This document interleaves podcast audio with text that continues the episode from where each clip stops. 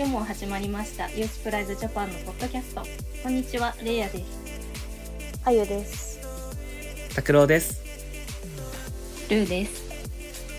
こちらのラジオは東京レインボープライド公式プロジェクトユースプライドジャパンのメンバーがお送りするラジオとなっております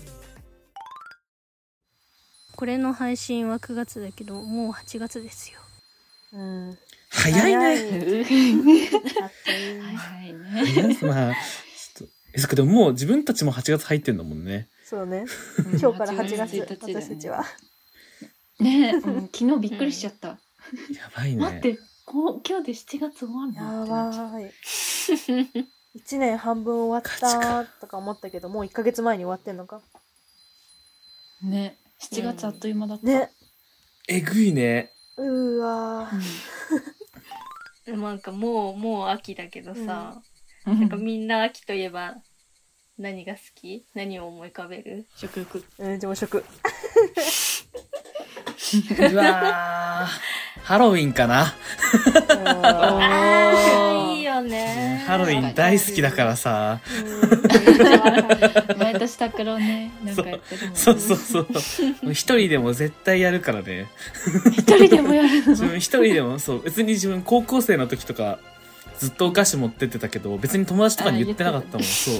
一人でカバンの中全部お菓子ってか、なんかテストと被るのよ、自分の学校時期的に。うんうんうんうんだからマジで教科書3冊とかでいいから、それ以外全部お菓子にしていこうか。いいね、面白すぎ。そうそうそのために学校行ってたから。ただのお菓子配りの人。そうそうそうそう。あ、言える？みんな。みんな言える式。4つ枕草子。春は？何？夜は？あそうだね。な、夏は？夜。夏は、そう。夏は夜。夏は夜。では、先に冬にしとく？冬は？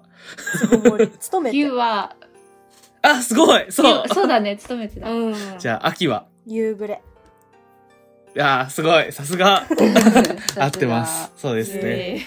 えそう、春はあけぼの、夏は夜、秋は夕暮れ、冬は勤めてですね。ね急に国語の先生。すごいね。本当に。もうこれで点数アップです、古典。古典じゃない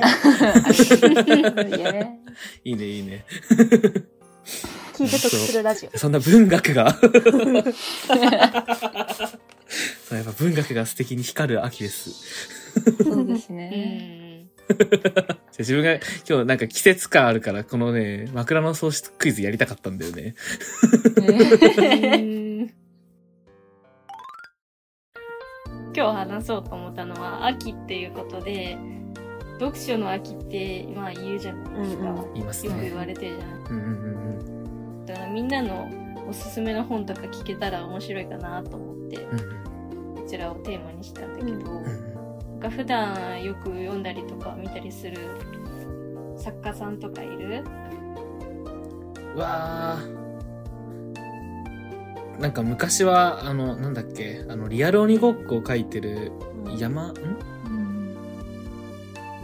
山田裕介？そうだね、山田裕介さんうん。うんの本はめっちゃ読んでた。なんか、リアル鬼ごっことか自分ちょっと怖くて読めないんだけど、なんかね、うん。ちょっと普通に感動するようなお話とかもすごいたくさんあるのよ。うん。山田裕介さんの本って。うん。そう。わ。かる。読んでた。うんうん、そう、なんかね、うん。何がおすすめなんだろうな。自分はオールっていう、なんかちょっとコメディ系の本、なんかね、何でも屋さんの本があって、うん。それがすごい好きなんだけど、シリーズになってるんですよ、それはね。そう、そういうのとか結構面白い、普通に。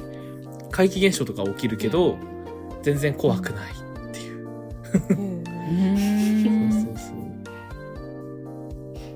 私は普段ほとん。ど本読まないん。だけど中学生ぐらいの時から新刊が出たら必ず買ってるのが浅井亮かな、うん。今話題の。そうなん。となくなん。かね文章がすごい綺麗だから新刊出たら絶対買っちゃうし、って感じエッセイも面白いから買っちゃう、えー、いいね、めっちゃ。うん。えー、そういうのいいいいね。あるよね、でもなんか、この人の書き方、言葉の使い方好きだな、みたいな。そうそうそう、うんめっちゃわかるわ。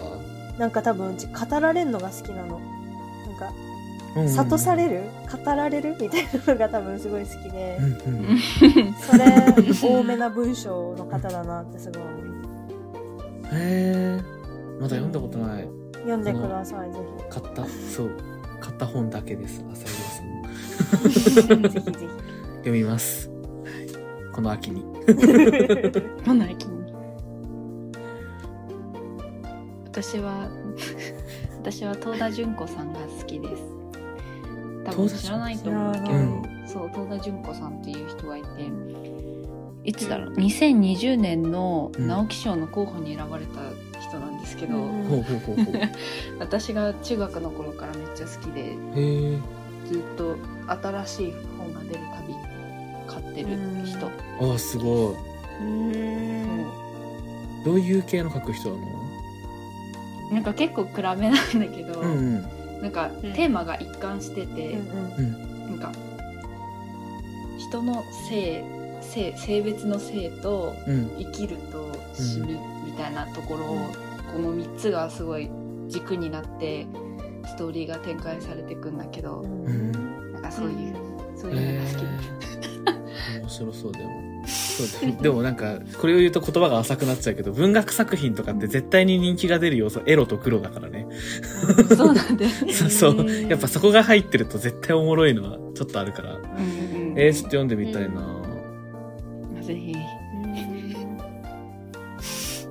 やっぱ本はでもレイヤーが一番読んでるよね きっとこの中。インスタ本紹介アカウントだもんねレイヤーの。ねえ、本当だよね。びっくりしちゃう、いつも。私、うん。私最近集めてるのは最近ドハマりしてるのは村田沙耶香さん、ああー村田沙耶香さんね。うん。この前もちょっと話しましたね自分たちは、そうそうそうそう。そうそう。ちょっと話したんだけど、最近なんかいい意味でめちゃくちゃ狂ってるっていうか。うんうん。うん当たり前を覆されるものすごい勢いでみたいな、でなんかそうそう独特な世界観すぎて、うんうん。なんだこれってなってめっちゃハマってしまって、いやでもあれ本ってそのあるよね。その人の考え方知れる感じめっちゃ面白いよね。わかる。うん。そうそうそうそう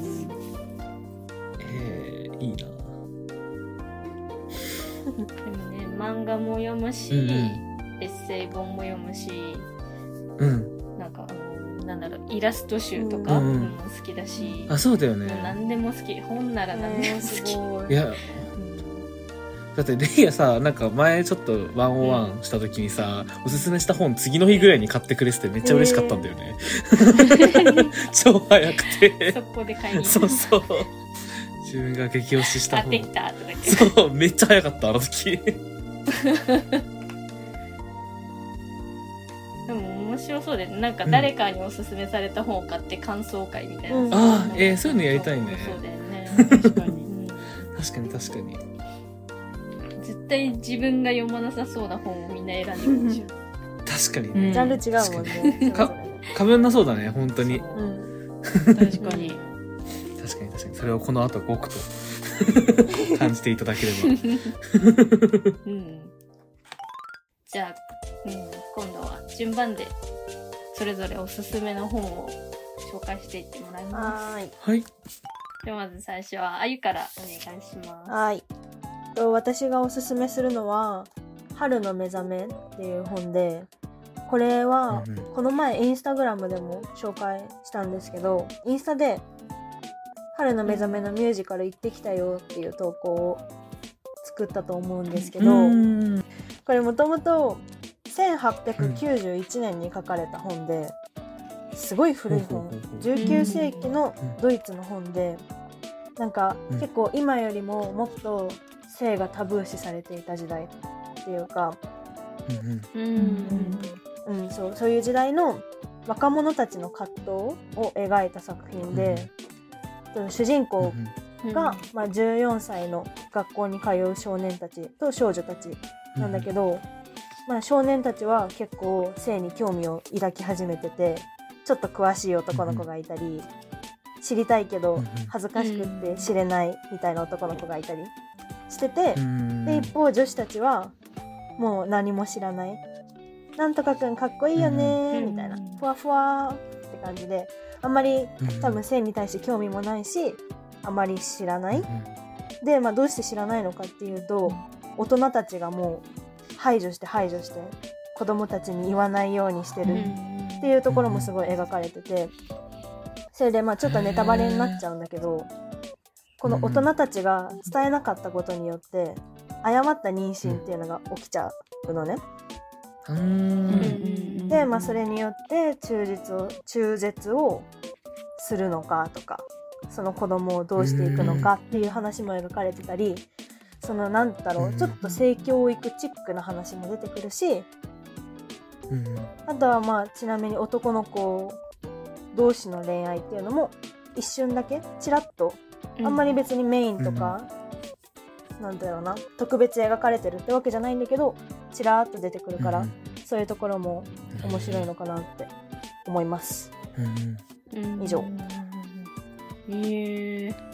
面白そう。おもろそう、うん。ぜひぜひ。なんか戯曲だからなんか全部セリフで描かれてるのね、セリフとかあー退場とか出てくる。そうそうそう。誰々この動きをしながらみたいなとか書いてあって。へ すごい面白い。なんか結構読みやすい。うわーって読めちゃう。あうん。あ、いいね。え、面白そう。そう。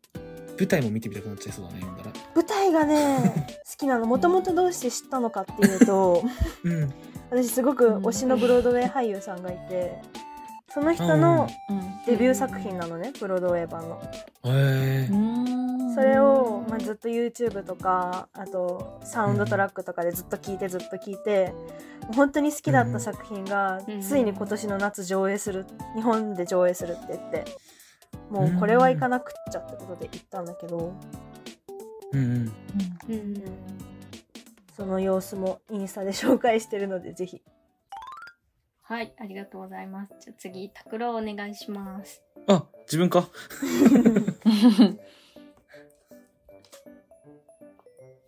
わかりました。えっとね、自分はね、はいちょっとね、自分、なんかエッセイ本とかがめっちゃ好きなの。なんか自己啓発本とかめっちゃ読むんだけど。うんうんうんさっきもちょっと話したんだけど、人の考え方知れる感じがめっちゃ好きで、そういう本を読んだ時に。なんか、自分の人生じゃない人生を疑似体験してる感じっていうの？をうんそう、そういうのがすごい好きで、で、なんか今日は何にしようかなって思ったんだけど、ちょっとここでは、えっとね、ペイさんの、ペイさん。失 礼失礼ですね、そう。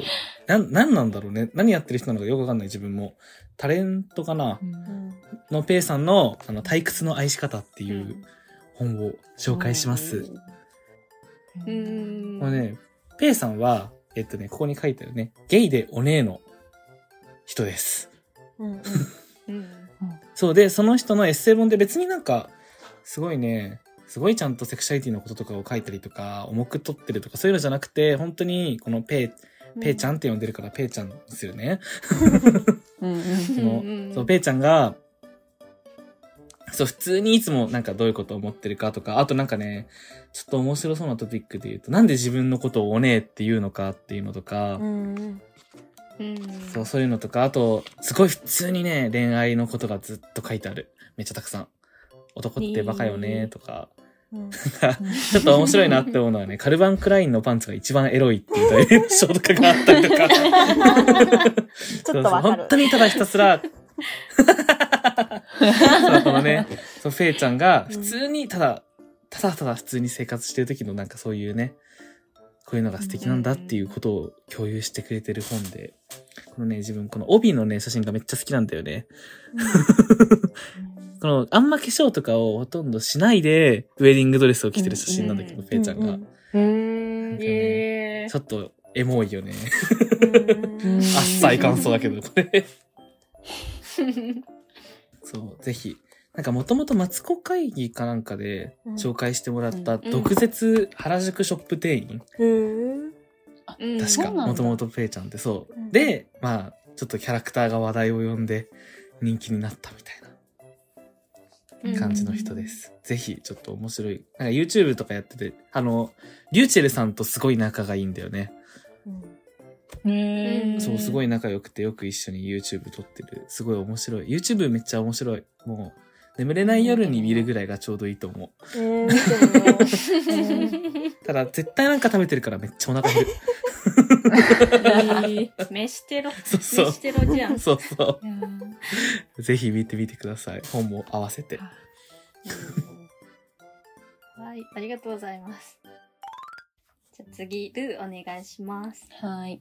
私が紹介するのは、チェ・ウニョンさんの私に無害な人っていう本なんだけど、なんか短編集になってて、その中の一つに、あの夏っていう本が、本じゃないや、ストーリー、物語があるんだけど、それがとてもお気に入りです。へーはいうんーそう。なんか女の子同士の恋愛なんだけど、うん。二人がこう出会って恋に落ちてでも徐々にその家庭の環境とか周りからの偏見の目とか、社会の偏見の目でこう徐々にすれ違っていっちゃう様子みたいなのが描かれていてエモーショナルな気持ちになります。韓国の方の本？そうそうそう韓国の方の本なんだけどそううん翻訳、日本語訳の本も出ててうんうんうん。良きですよ。うん最近多いよね、韓国の方のさ、うん。本。ねなんか本屋とかでよく見る、うんよく見る。そう。友達のお姉ちゃんがうんうん。紹介してくれて、うんなんかこういうボランティアやってんだよねって話してたら、こういう本あるよって紹介してくれて読んでみたんだけどすごい良くてなんかタイトルが「私に無害な人ってどういうこと?」って思ってたんだけど、うん。うん。ああなんか本そのストーリー読んでいくうちになるほど。へえ。面白そう。はいぜひそれ私も本屋で見たあの。表紙とタイトル。黄緑のやつでも買ってないんだよな。いやー買うべし。し読むべしいやマジ買います。いやそう、あるよね。。人から勧められないと絶対買わない本あるから。うんそういうのじゃない？自分。それこそ韓国人の方の本ってなんか、翻訳の本好きじゃないからあんま読まなくてさ。うんうんうんうんそう、だからこうこういうこと聞かないと読もうってならんもん。うんちょっと気になった。私もおすすめされなかったら絶対読んでなかっそうだよね。うんうんうんはい、ありがとうございます。じゃあ次、私がおすすめの本を紹介したいと思います。うんうん。私がおすすめするのは、ブレイディみかこさんの、ぼくはイエローでホワイトで、ちょっとブルーっていう本を紹介したいと思ってます。うんうんうんううんんなんか、あれだよね。表紙が可愛いよね。めっちゃ。黄色で野球少そう年。黄色で。なんか2、3年ぐらい前に、わーってなったよね。うんんんんそうそうそうそうそう。うんいつも本屋さんで見る気がする。うんでこれこそ気になってるけど、実は読んだことない本。え、めめっちゃわかる。見たことあるな、うんみたいな。た。そうそう。聞いたことあるけど読んだことないみたいな。うんそう。私ももともとは知ってたけど、うん買おうかなと思ったことはなかったんだけど、うんうんあの、なんかきっかけ、てかあの、この手にしたきっかけがあって、北海道の本屋さん。が、の、あの、店長さんがやってるうん。1万円選書っていう企画があって、うんそれに当選して1万円分の本を選書してくれて送ってくれるんだけど。それの中へにー。そううん。入ってて、うん。でそれで読んでみたんだけど、うん。なんかずっと普通の小説かと思ってたらエッセイ本、リアルストーリー。でそうそうそうそう。ブレイディみかこさんのあの息子中学校に通ってる息子の話で、であのーその家族揃ってイギリスに住んでるんだけど、へなんか息子が底辺中学校って言われる言われるような底辺の中学校に通ってるんだけどその中で起きる人種差別とか、ーあの移民の子とか、うん。アフリカから来たばかりの少女の話とか、あとはジェンダーに悩むサッカー少年とかが出てきたりとか,、うん。だからクラスで起こるさまざまな問題とか、うん。それに対して息子が思ったことをこう母親と一緒に話してどういう風に解決したりとか、うん。考えたり悩んだりとか、そういう成長物語みたいな話。うんうん。そう。で、なんかすごい、ブレイディみかこさんめちゃくちゃ頭がいいのか、すごいいろいろ考えてる人うん。で、もう読むだけでもすごい勉強になる。一冊。へー。うん。ね本自体はさ、子供と話してる感じなの？そういう感じではなくて、本当にエッセイ？エッセイ、なんかね、お母さんがなんだろう、普通に、なん息子の説明、学校の説明とか、うんこういう学校に通ってて、こういうクラスの子がいたとか、あなんか部活に入ってこういうことしてるとか、そういう話。あとはなんかこう、二人で会話したことのセリフとかいろいろ書いてあったり、クラスのことこういうことがあったんだっていう内容がいろいろ書いてある。あ、面白そう。そう。面白そう、めっちゃ。なんか、お、面白くない？ちょっとひと、人伝いのエッセイみたいな感じだったね。うんうんいうことで、多分息子さんの話を。えー、そうそうそう、話を。うん。面白そう、それ。めっちゃ面白い。見たいわ。イギリスでのやっぱ格差社会とかもあるし、うんなんかそういうイギリスのリアルも感じれるから面白い。うんいや、めっちゃいいね。読んでみたくなった。うん。うんうんうんうん。面白そう。うんちょっと、話題だったし、なお読んでみたい。そうなんだよね。うん。そう。で、もう一冊、あれかな、続編みたいなのがえー出てるらしくて、それはまだ使ってないんだけへえど。そうそうそう、新しい新刊で出てたから、ー。めっちゃ気になるっつってまだ買ってない。1万円選手がめっちゃ気になるけど。え、そうだ、それも ああ、素敵企画すぎる。そう、あのね、岩田書店っていう本屋さんがやってて、なんか、抽選で当たると、その、選書に選ぶための、その、基礎的なカルテみたいなやつを書いてもらうの。その、当たった人が。うん。自分のセクシャリティとか、生まれとか、どういう家族構成とか、いろんなこう質問があって、で、あの、書きたいことをわーって書いてくださいみたいな感じのがメールで届いて、それに書いて返信すると、その、選書してくれる。の。めっちゃおもろ。ねやってほしい。え、ガチやりたい、それ。ももうやってないの？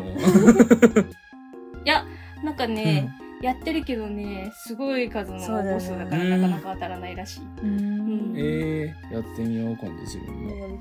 当たるかもしれないしね。ぜひぜひ。次はみんながそれぞれなんかジェンダーとか関係なく、うん。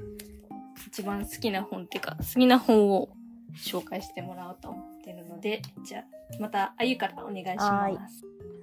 えっと、さっきちらっと話したんですけど、浅井亮さんの本が私とにかく好きで、でも全部の文章がすごい綺麗で、比喩表現とかもすごく上手に組み込んでいくっていうスタイルで、で、まあ今日本を紹介するにあたって、ちょっとなんか裏テーマみたいな、自分の中の裏テーマみたいなのがあって、若者の葛藤系の本をもう一冊持ってきたのね。それが、ほ浅井亮さんの「もう一度生まれる」っていう本。でうん。これは、まあ短編集といえば短編集なんだけどその短編同士がなんとなく絡み合うっていうか、なんとなくつながってるかなみたいな感じで、うん。それで多分浅井亮さんって一番有名なのが、まあ、最近性欲とかも人気になってうんうんうん話題になってるけど多分あの、うん。霧島部活やめるってよっていうのがああ、あ、あれってその人なんだ。知らなかった。すっごい人気があったんだけどうん。それも結構同じ手法で書かれてて、なんだろうな4人とか5人の人たちが主人公の短編が一個一個描かれて、うんいろんな人の目線から同じストーリーを見てるみたいな。感じのおあー話そういうのなのね面白いよね。そうそううんでこの「もう一度生まれる」っていうのもそれと同じ手法。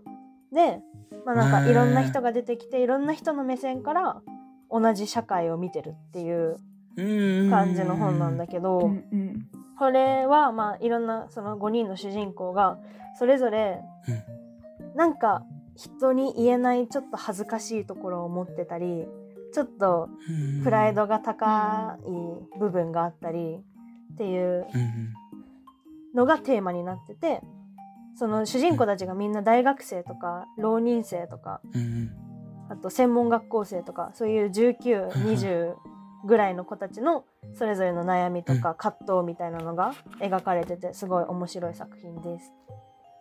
うん面白そう、めっちゃ。へうんえー、いいな。ちょっと読みたいね。読みたい本がたくさん増えちゃう。ぜひぜひー。わかる。どんどん増えてくのよ。本当に。じゃあ、私、私、私だってますよね。はい。ちょっと、え、ガチでちょっと紹介したい本はたくさんありすぎて、本当にどうしようかなと思って、ちょっと、もうこのね、話してる間に変わりそうだったんだけど、紹介したい本が。うんそうえ、待って、ちょ、ちょっとさん、ちょっと10秒待って。本当にか悩むわ。うわいいよ。ガチ悩むわ。なんか、ちょっとじゃあ、それを話でつなげると、なんか自分はね、せ青年期の人が関わるような小説が好きなの、めっちゃ。うんなんか学生の部活の話だったりとか、うんまあちょっと、うんその、学校の友人関係の話だったりとか、なんかね、そういうのがめっちゃ好きですごいよく読む。だからなんだよってな。わかる。ちょっと待って、いや関係ないわ。じゃあちょっとここは最初に思ってた話をそのまま紹介しよう。失礼いたしました。さっきもね、自分ちょっとエッセイ本を紹介したんだけど、今回もエッセイ本です。えっと、YouTuber のソワンワンさん、うんソワちゃん、ソワミユウさんの、あの、エッセイ本っていうか本3つぐらい出してて、スタイルブックとエッセイ本2本出してて、2冊ですね。2冊出してて、でそれの一番最初のやつ、もうね、すべてはうちらの頭の中にっていう、かわいい、そわちゃん。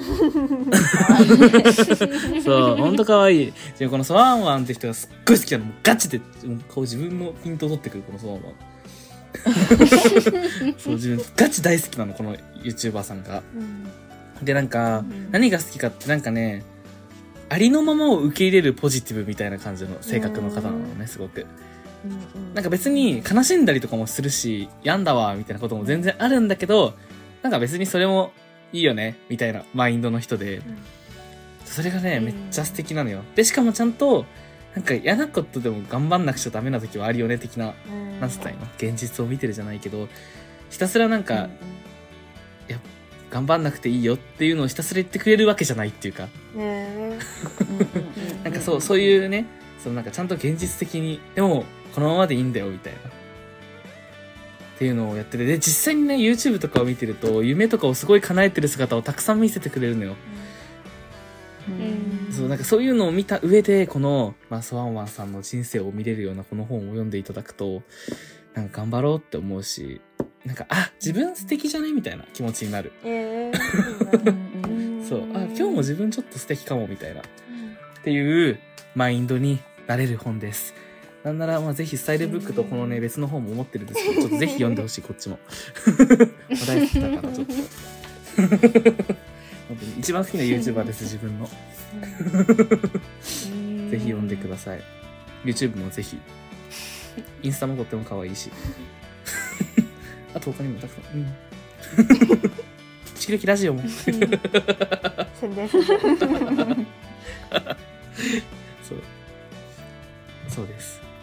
なんだろう、あ、そ他にもソアも紹介していい？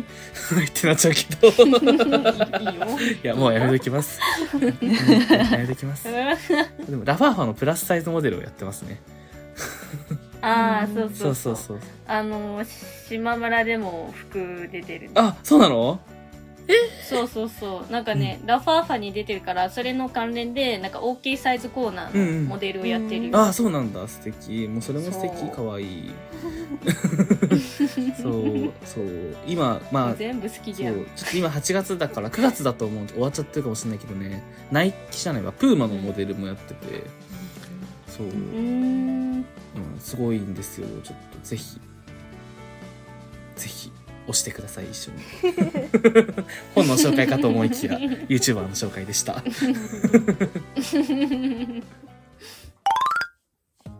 はい、ありがとうございます。じゃあ次、ルーお願いします。はい。私は 52Hz のクジラたちっていう町田園子さんの本知ってる？知ってる知ってる。読んだことあるよ。知ってる？うん。読んだことある？よ あるよ読んだことあるよテンション、テンション高いじゃん。結構、あの2021去年の本屋大賞うんうん。の、そう受賞受賞作品なんだけど、うんそうなんかまあちょっと暗めな話であるんだけど、そうその虐待だったりとかうんその DV だったりとか、うんあとちょっと LGBTQ 系の話もちょ,、うん。ちょこちょこちょっと出てくるんだけどなんかそういう社会問題みたいなところに焦点を当てつつこう話が展開されていくみたいなやつで、まあ、なんで 52Hz なのかなっていうとそのねなんかクジラってさ周波数でなんかお話しするじゃないですか。そう。でその 52Hz って他のクジラと声の周波数が違うからその声が届かないんだって、他のクジラと。そうだからその世界に1頭だけしかいないらしいんだけど、うん。なんかそういう 52Hz のクジラとその本の登場人物をたちをちょっと重ね合わせて、その届かない声みたいな社会に届かない声みたいなのをこううん出していく。うん。描かれてる。作品です。はい。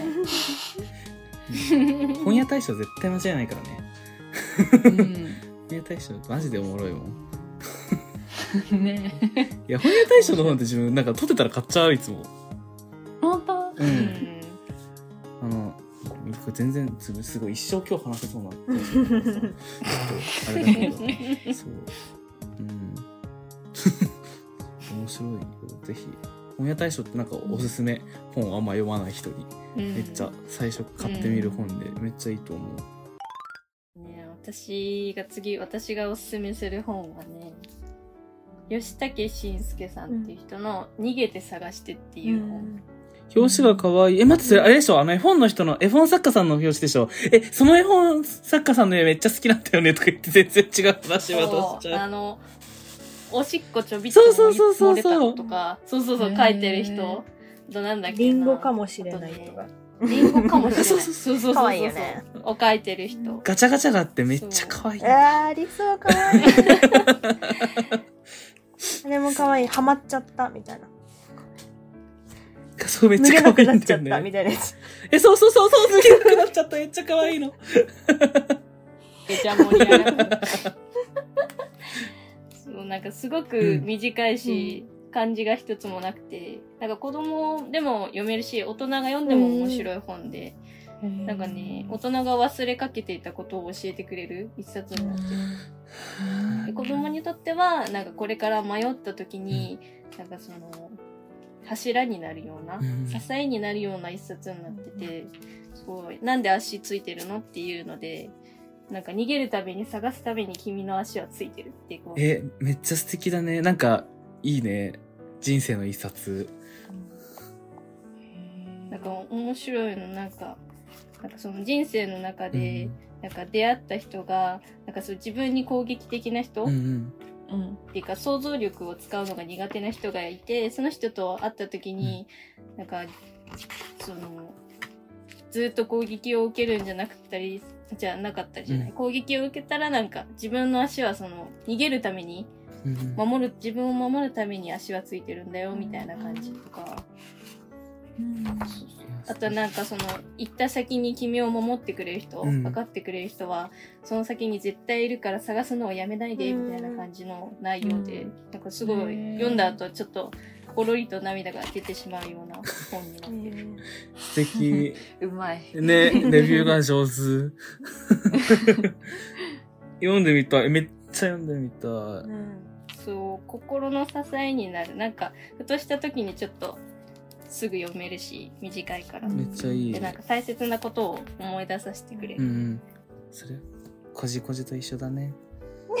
こじ。自分が自分はさくらももこファンですから。